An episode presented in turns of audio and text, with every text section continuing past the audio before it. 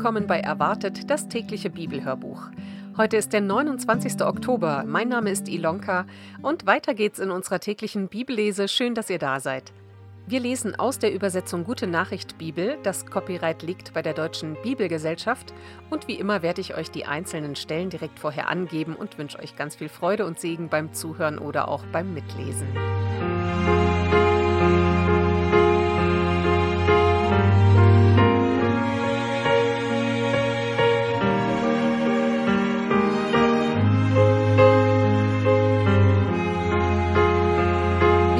Heute das Buch der Klagelieder und lesen Kapitel 1.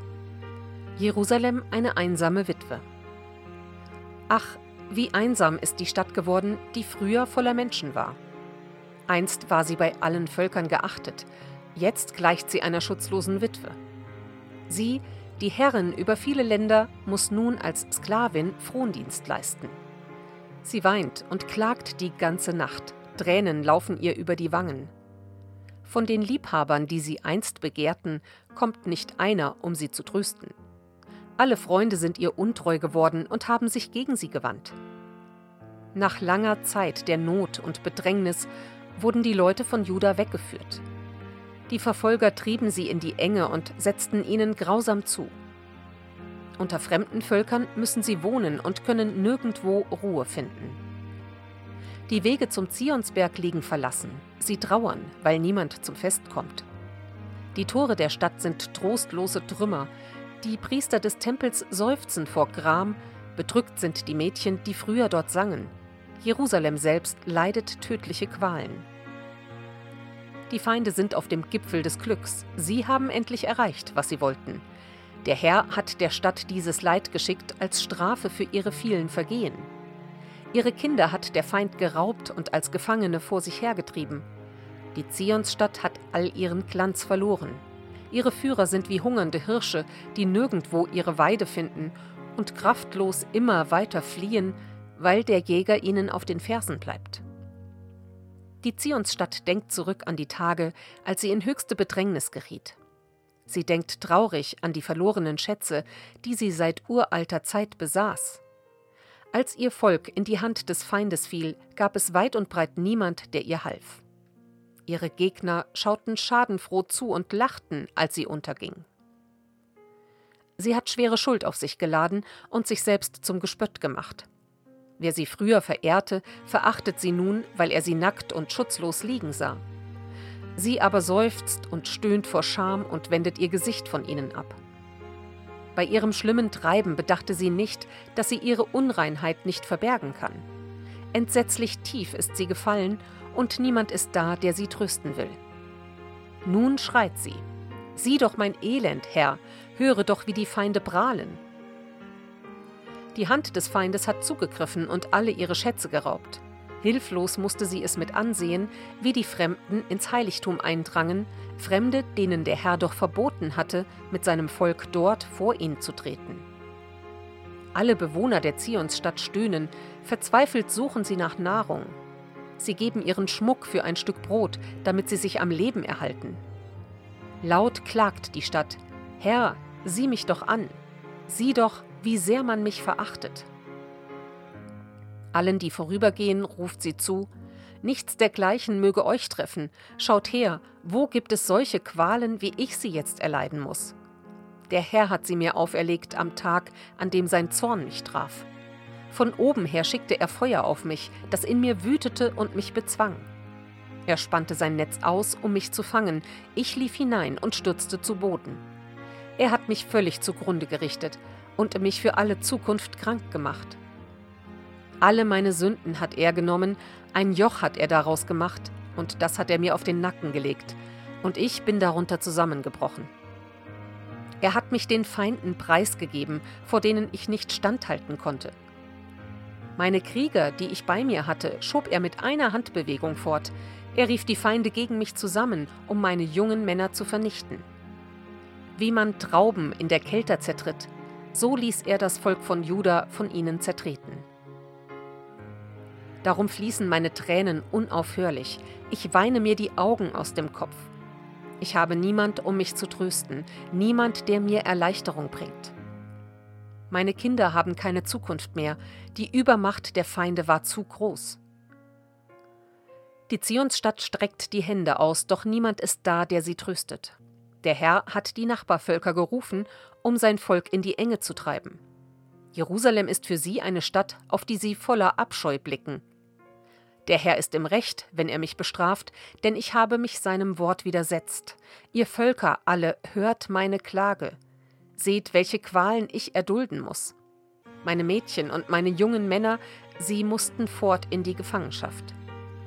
Ich rief die Liebhaber, die mich einst begehrten, doch sie ließen mich alle im Stich. Meine Priester und die führenden Männer, elend sind sie umgekommen in der Stadt, weil sie nirgends etwas zu essen fanden, um sich am Leben zu erhalten. Herr, sieh doch, wie verzweifelt ich bin, wie es brennt in meinen Eingeweiden.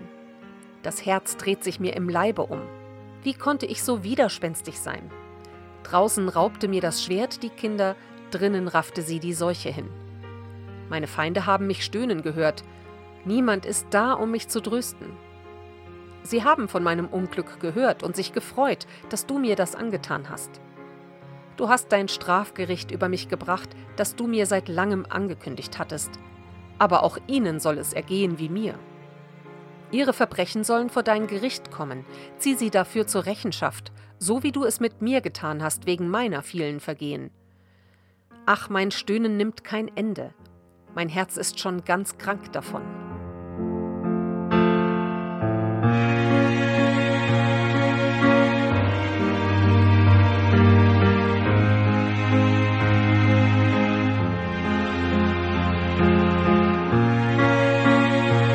Titus lesen wir Kapitel 3.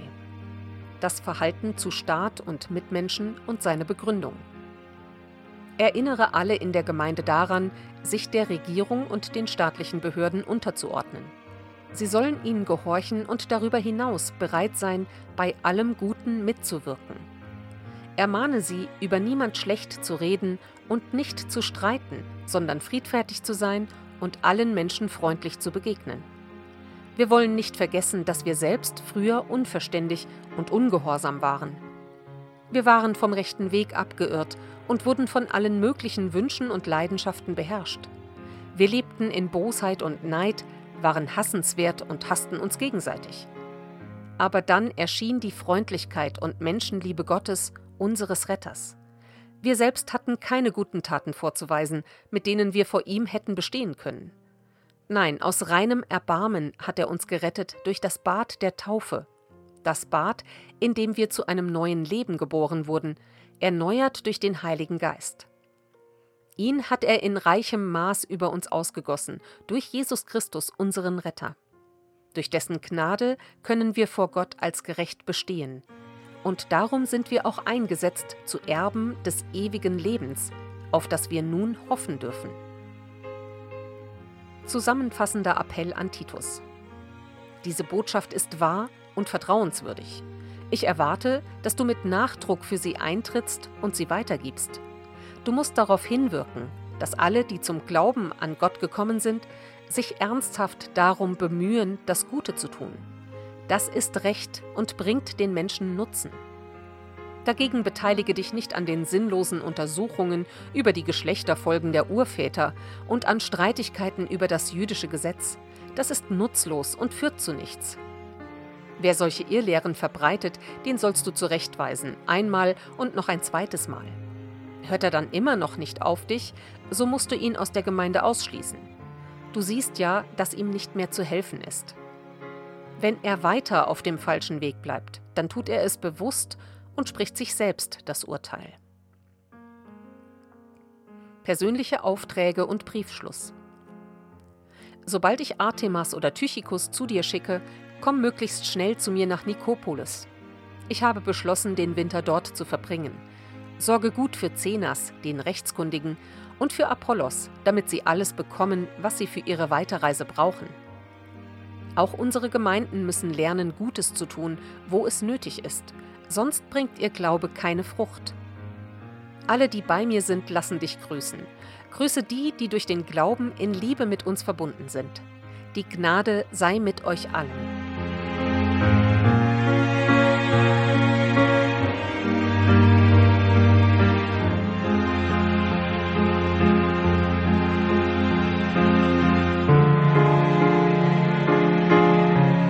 Heute lesen wir die Psalmen 100 und 101. Wir sind sein Volk, ein Danklied. Jubelt dem Herrn zu, ihr Bewohner der Erde. Stellt euch freudig in seinen Dienst. Kommt zu ihm mit lautem Jauchzen. Denkt daran, der Herr allein ist Gott. Er hat uns geschaffen und ihm gehören wir. Sein Volk sind wir, er sorgt für uns wie ein Hirt für seine Herde. Geht durch die Tempeltore mit einem Danklied, betretet den Festplatz mit Lobgesang. Preist ihn, dankt ihm für seine Taten. Denn der Herr ist gut zu uns, seine Liebe hört niemals auf, von einer Generation zur anderen bleibt er treu. Und Psalm 101, Gelöbnis des Königs, ein Lied Davids. Ich will singen von Güte und Recht, Herr, darum singe und spiele ich für dich. Ich achte darauf, untadelig zu leben. Wann wirst du zu mir kommen? Mit redlichem Herzen lebe ich unter denen, die mich umgeben. Ich befasse mich nicht mit Unheilsplänen. Gottes Gebote zu übertreten ist mir verhasst. Niemand soll mir das nachsagen können. Von Schlechtigkeit will ich nichts wissen. Darum sollen hinterhältige Menschen mir fernbleiben. Wer seinen Nachbarn verleumdet, auch wenn es nicht öffentlich geschieht, den bringe ich für immer zum Schweigen. Ich dulde niemand, der überheblich ist und auf andere herabsieht. Aber ich halte Ausschau nach allen im Land, die treu und zuverlässig sind. Mit solchen Leuten umgebe ich mich. Wenn jemand ein vorbildliches Leben führt, dann nehme ich ihn in meinen Dienst. Für Menschen, die betrügen, ist kein Platz in meiner Nähe, und solche, die lügen, müssen mir aus den Augen. Jeden Morgen halte ich strenges Gericht über alle Verbrecher im Land.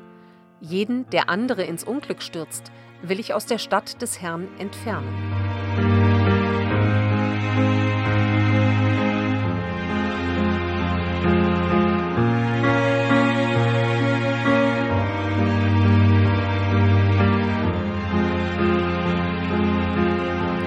Sprüche Kapitel 26 lesen wir Vers 20.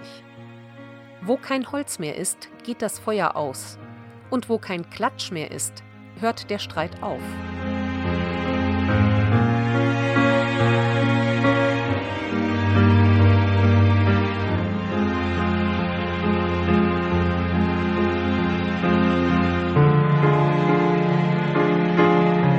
Das war der Bibeltext heute. Ich gebe euch noch die Losung mit aus Jesaja 57, Vers 11. Da sagt der Herr: Wen hast du gescheut und gefürchtet, dass du treulos wurdest und nicht an mich dachtest. Und aus Römer 8, Vers 15 Ihr habt nicht einen Geist der Knechtschaft empfangen, dass ihr euch abermals fürchten müsstet, sondern ihr habt einen Geist der Kindschaft empfangen, durch den wir rufen, aber lieber Vater. Und damit wünsche ich euch heute einen ganz gesegneten Sonntag und wir freuen uns natürlich, wenn ihr auch morgen wieder dabei seid, wenn wir weiterlesen. Bis dann. Tschüss.